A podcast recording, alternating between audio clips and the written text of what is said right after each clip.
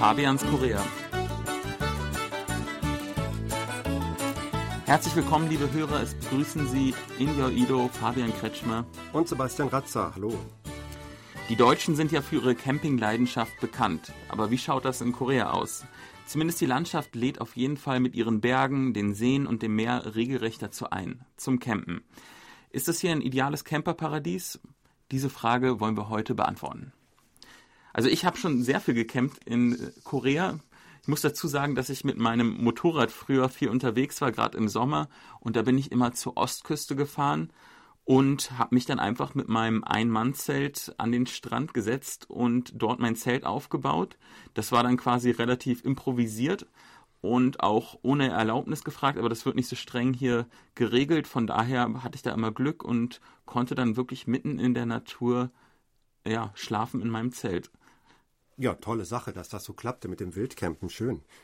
Also ja, das ist auf jeden Fall anders als in Deutschland. Da würde ich das eher nicht machen, weil da muss man, glaube ich, damit rechnen, dass dann morgens, bevor man aufwacht, vielleicht die Polizei dasteht.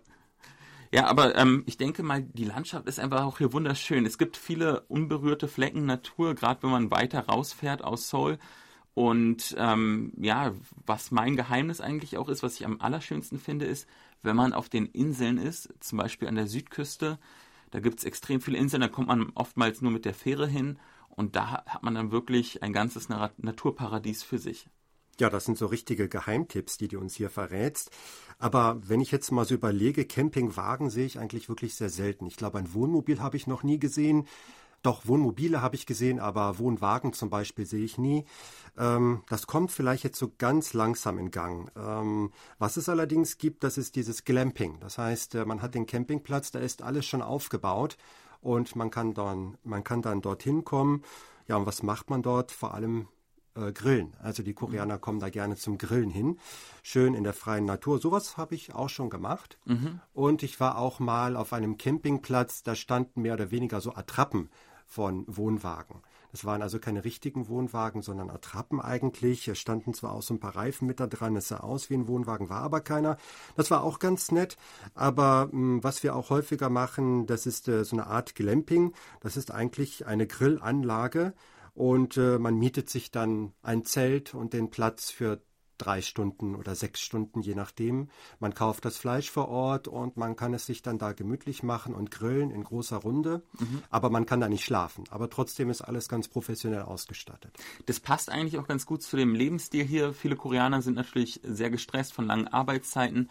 Und man hat auch nicht ganz so viel Ferien wie in Deutschland. Wenn man dann Ferien hat, dann sollte alles möglichst convenient, also möglichst bequem sein. Beim Glamping ist ja alles schon vorbereitet und dann setzt man sich mehr oder weniger nur noch hin, hat das Fleisch manchmal auch schon vorbereitet und kann dann quasi die wenige Zeit, die man hat, äh, ja, ohne größere Komplikationen verbringen und ist natürlich auch sehr angenehm. Aber ich finde, so die reine Camper-Erfahrung geht da ein bisschen flöten und es bleibt ein bisschen auf der Strecke. Das ist wohl richtig. Ähm, es geht wirklich dann darum, dass man auf Zeit dort ist. Die Kinder können dann da frei rumlaufen. Ähm, häufig hat man sowas auch äh, unmittelbar vor den Toren der Großstädte. Das heißt, man muss nicht lange fahren, man findet sofort dann Berge, wo es solche Anlagen gibt. Man hat also wirklich so ein bisschen Naturfeeling, äh, obwohl man nur vielleicht 10 bis 20 Minuten gefahren ist. Und man kann da drei, fünf Stunden oder sechs Stunden verbringen, ein bisschen sauber machen und alles ist erledigt und man kann wieder nach Hause. Also ich finde das eigentlich eine ganz tolle Sache. Mhm. Und ich nehme an, für deine Kinder ist es auch okay, oder? Ja, wir machen das dann immer im äh, größeren Kreis, also mit äh, anderen Eltern, die haben auch Kinder und die können dann da rumlaufen. Da gibt es dann einen Spielplatz, äh, ein Trampolin natürlich, solche Dinge. Und man muss sich da keine Sorgen machen. Die können da frei rumlaufen und wir können grillen. Und das dann, sind dann Tagesausflüge oder kann man da auch gut übernachten? Übernachten kann man, wie gesagt, nicht dort. Das ist wirklich nur zum Grillen gedacht, aber ein professionell ausgestattetes Zelt mit äh, Stühlen, mhm. auch mit einer kleinen äh, Liege drin. Ähm, ja, also alles, was man eigentlich braucht zum Grillen nur. Sebastian, du hast mir erzählt, dass du das gerne im größeren Kreis machst. Würdest du mich auch da mal mitnehmen zum Glamping? Ja, natürlich. Das zeige ich dir gerne mal. Das ist eine schöne Anlage. Dann nehme ich dich mal mit. Wetter passt. Super, dann machen wir das so. Alles klar, auf geht's. Auf Wiederhören, liebe Hörer. Tschüss.